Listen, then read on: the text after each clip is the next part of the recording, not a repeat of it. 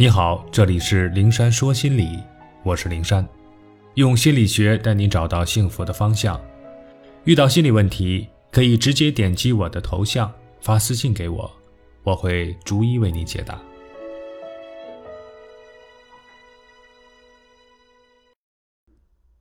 拓宽视野，多与阳光和有格局的人交往。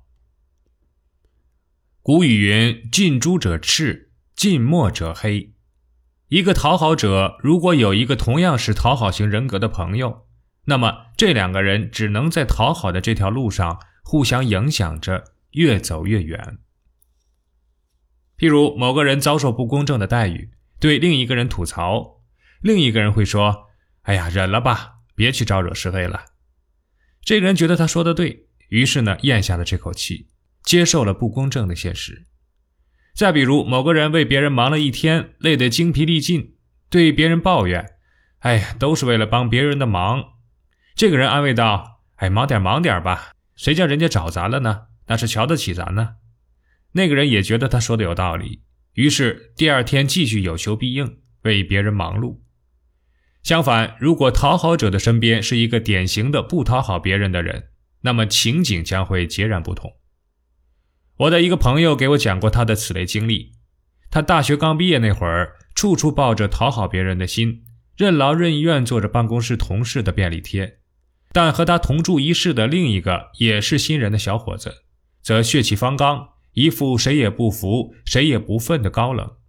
看到朋友把同事交给自己做的事儿带回家里忙活，小伙子阻止他，说道：“你欠他的吗？你是他爹呀。”这话听着粗俗。可是说的在理呀，我既不欠他的，又不是他爹，我有什么义务牺牲休息时间去帮他做这些琐碎的事呢？可是我已经答应他了呀，如果不给他做，他会不会生气呢？朋友对小伙子说。结果对方冷笑道：“他此刻可能正搂着女朋友看电影呢吧，或者喝着啤酒看球赛呢。他不愧疚拿你当义工使，你还在这里自责，害怕他生气。”你能在下班后牺牲休息的时间帮他做事，他自己的事儿为啥就不能自己挤出时间来做呢？朋友于是果断停下这项义务劳动，忙自己的事情去了。还有一件印象深刻的事，朋友策划了一个方案，准备送给组长去审阅，可和他搭档的同事对他的策划方案十分的不满意，提了一大堆的修改意见。朋友同样下班后带回住处。准备按照同事的意见好好修改一下方案。这个时候，那个小伙子又说话了：“哎，这是你的方案还是他的方案呢？如果是你的，你又何必听他的意见呢？他的意见就一定比你的高明吗？”朋友说：“他毕竟比我早工作几年呢，他比组长也早工作几年，那他怎么不去当组长的领导呢？”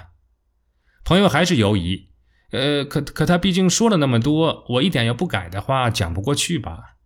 小伙子笑了，我送你四个字，你要有胆量，明天可以对他说，那就是关你屁事儿。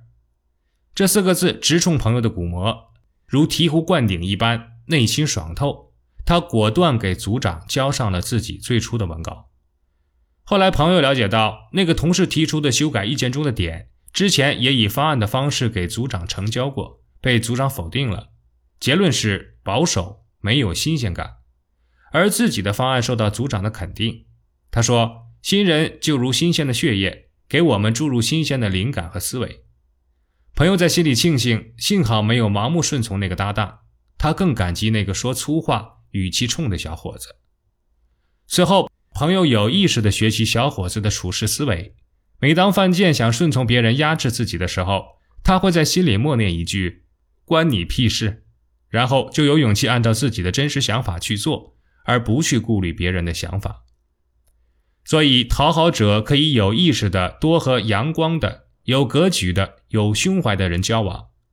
一个阳光的朋友会让你的心里明亮开朗，一个有格局的朋友会让你的思路开阔，心灵的天地广阔。一个有胸怀的朋友也会让你的胸怀宽广。他们自带光芒和气场，会不同程度的影响你，引领你用阳光的。有格局的眼光看问题，思考问题。一个老太太有两个女儿，大女儿卖布鞋，小女儿卖伞。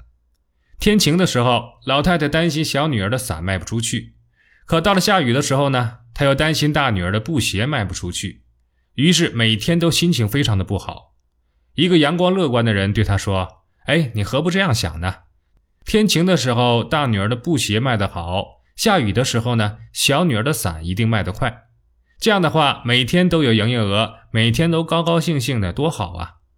老太太一想，哎，可不是嘛！天晴大女儿生意好，下雨天小女儿生意好，如此便每天都可以过得很开心。可见，同一件事，用不同的心态，从不同的角度来看，得出的结论是不一样的，甚至截然相反。悲观的人难以看到希望，内心的正能量微弱；而阳光的人乐观积极，内心充满正能量，即便面对阴霾。也能看到那里闪光的东西。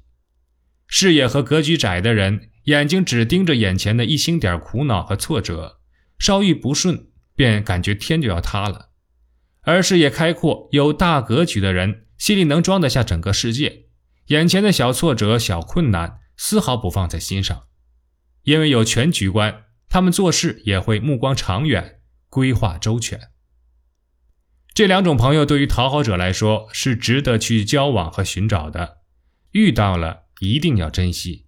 但自救者恒救之，讨好者自己更要努力拓宽视野，让自己朝着阳光的、有格局的方向发展，而非只是被动接受别人的影响。